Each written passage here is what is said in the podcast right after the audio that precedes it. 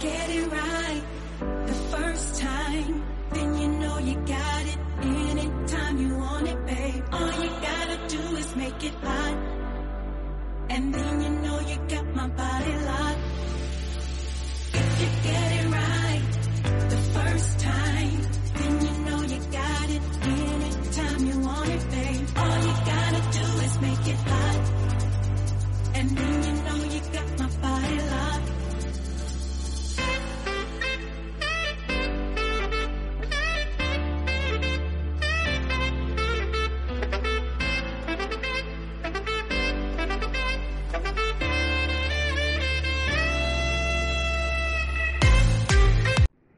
Bienvenidos una vez más a este su programa primerizo.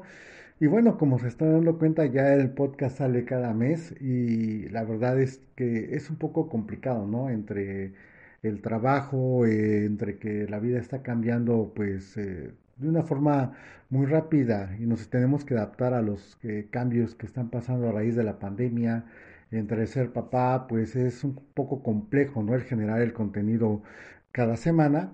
Y también me he dado cuenta que es un poco mejor grabarlo cada mes y sobre todo a fin de mes porque tienes más tiempo para ir digiriendo lo que te va pasando. Digo, porque como papá todos los días te pasan diversas cosas y quisieras a veces platicar de todo, pero muchas veces no se puede. Recordarán que en la primera temporada, en uno de los primeros capítulos, eh, uno de los papás me platicaba pues sobre qué cosas difíciles de ser papá y una de esas cosas es, es pues el dolor, ¿no? El dolor que a veces pueden sentir los niños y que tú como padre no te gustaría que tus hijos sufrieran. Y pues tocó el tema, ¿no? De las enfermedades.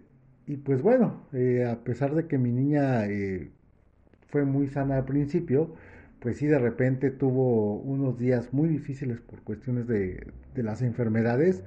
Y pues eso les quiero compartir, ¿no? Más o menos eh, cómo la fuimos llevando, qué fue lo que aprendimos pues de cuando el bebé se enferma. Así que con esto les digo muchas gracias por compartir, muchas gracias por difundir. Somos ya un poquito más en la página de Facebook, no lo olviden, es Primerizo MX y pues bienvenidos.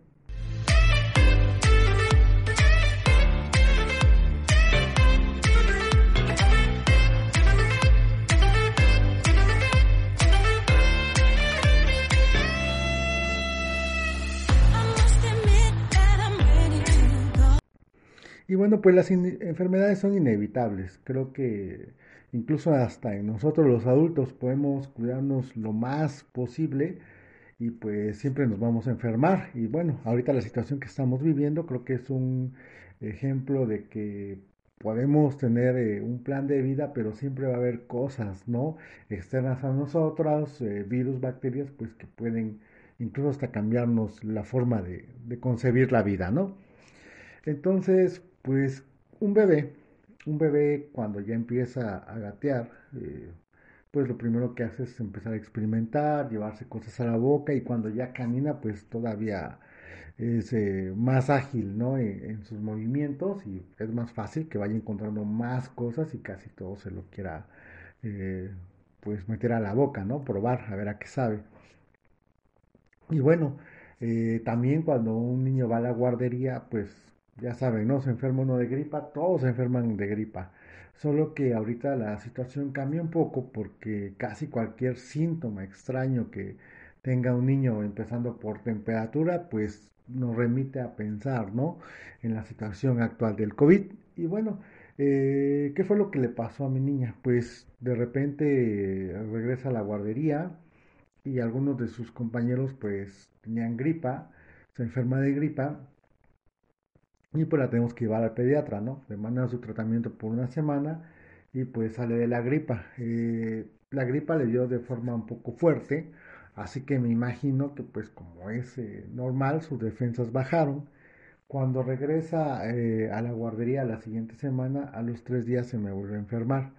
Pero esta vez solamente tenía un poco de fiebre, no sabíamos si era un poquito del rezago de la gripa que le quedaba por ahí, escurrimiento nasal.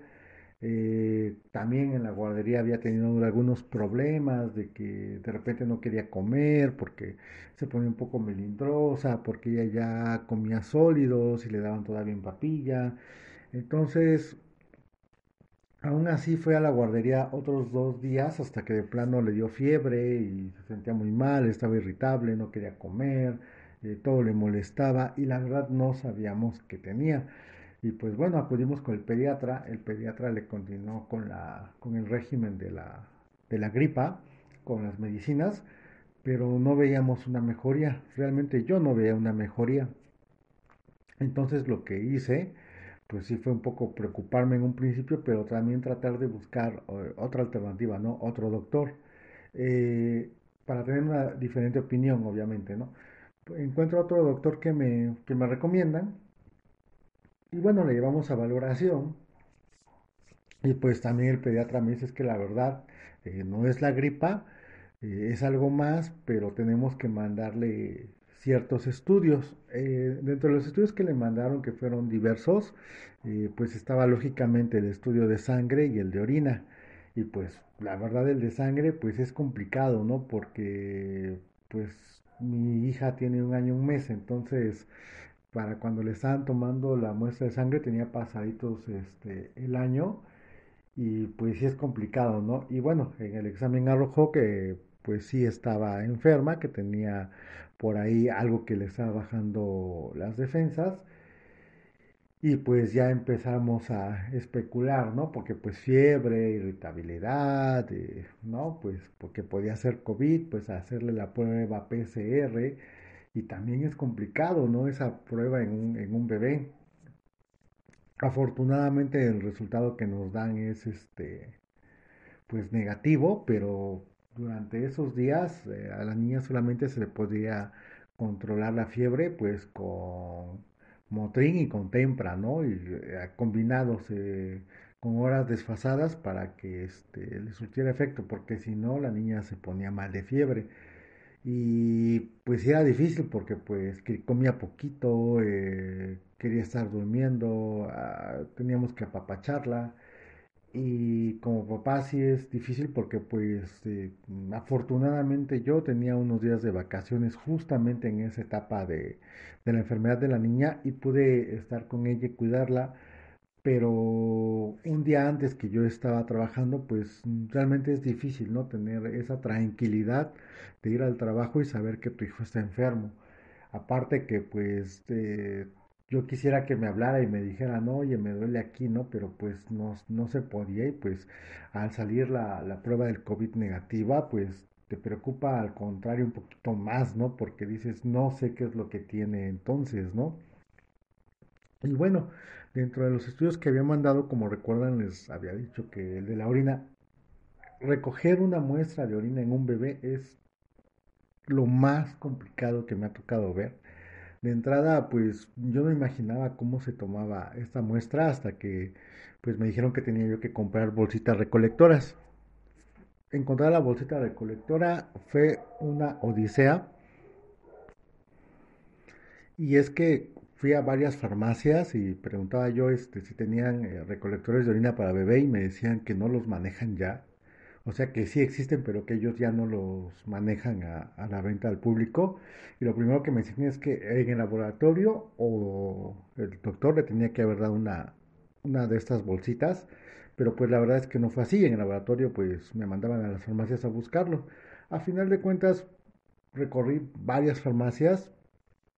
Aquí en México, eh, pues me atrevo a decir el nombre de la farmacia donde lo encontré, que fue en la farmacia Guadalajara ahí es donde la pueden encontrar si es que en donde vives hay una de estas farmacias, ahí lo vas a encontrar.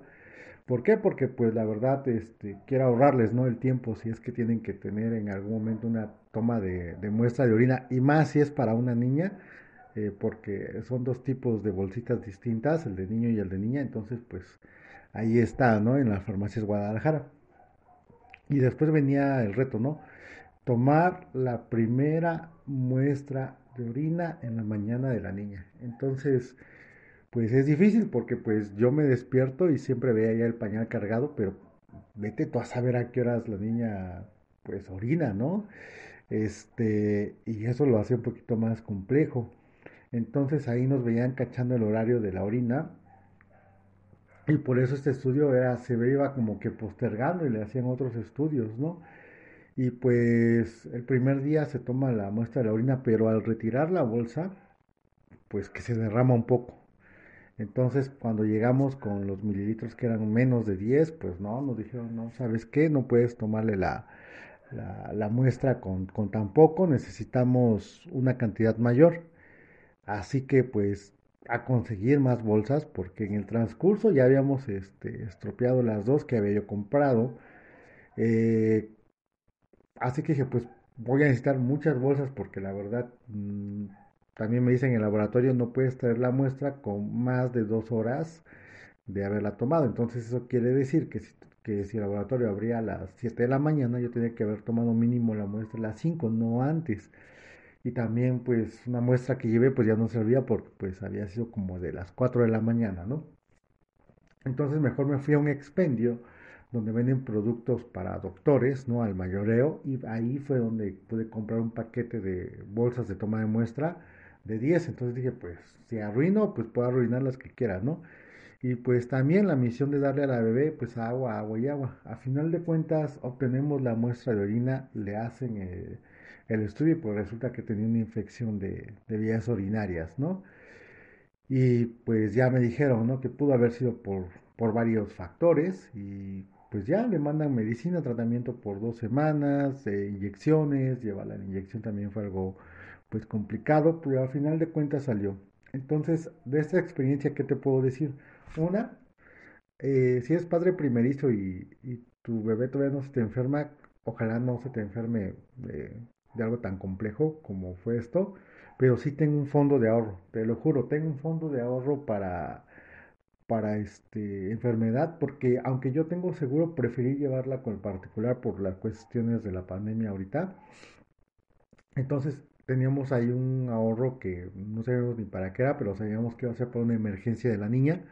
Entonces eso nos ayudó un poco porque las medicinas sí fueron caras porque entre la gripa y luego la tos y después la infección, pues sí fueron muchas medicinas. Eh, segunda, mantén la calma siempre porque pues tú quisieras que de un día para otro se le quitaran todo el dolor que siente tu hijo, pero a veces no se puede, entonces eh, ten esa calma y esa paciencia. y sigue al, pie de la letra la receta y las indicaciones del doctor y no te preocupes, ¿no? A final de cuentas, si estás yendo con el médico, tenle fe al médico, tenle fe a las medicinas, eh, pasa tiempo con, con, tu hijo, este, cuídalo, apapáchalo, pues, porque está pequeñito y, y eso es lo que quiere, porque se sienten mal y verás que va a salir, ¿no? Como nos pasó a nosotros y pues no hay que preocuparse de más. Y también como consejo, pues si notas algunos síntomas raros, nunca está de más una prueba PCR, que sí es complicada, pero al menos sí me preocupó porque no sabía qué tenía, pero también me dio un poquito de tranquilidad. Entonces, muchas gracias por escuchar. espero que puedan compartir este podcast con sus seres queridos, con sus amigos y pues nos escuchamos el próximo mes con con otro capítulo de primerizo y pues muchas gracias. Eh, bye bye.